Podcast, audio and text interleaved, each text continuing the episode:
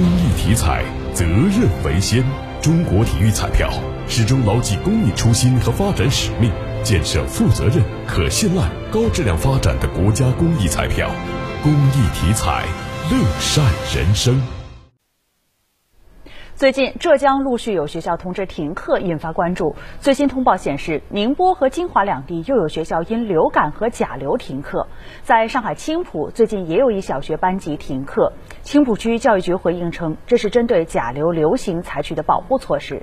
记者走访上海几家儿科医院，也发现啊，近一周以来因流感前来就诊的病例略有增加，但是相比往年，仍然是处于低流行的水平。这次的流感，有些小朋友就是以呕吐、胃肠炎的表现来的，所以我们还是要再做一个的，好吧？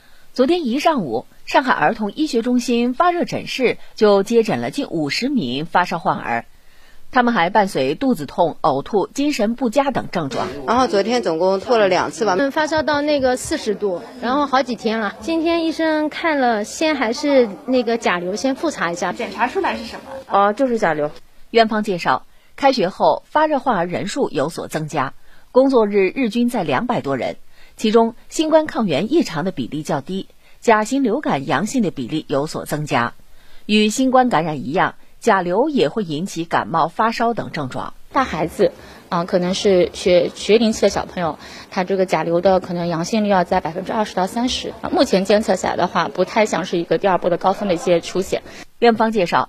虽然近期甲流检出率增加，但与往年同期水平相比，仍处于低水平流行状态。可能三年很多学学生一直陆续的在线上的一些上课，一下子读书，预存免疫就自身的抗体水平比较低的情况下，它是容易发生这样的一个传染性的疾病。专家提醒，接种流感疫苗、戴口罩、勤洗手、勤通风，依然是预防流感最好的手段。此外，近期诺如病毒也监测到有零星病例。专家表示，预防诺如最主要是食品卫生和个人卫生。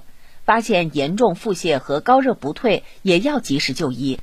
东方卫视记者周文运上海报道。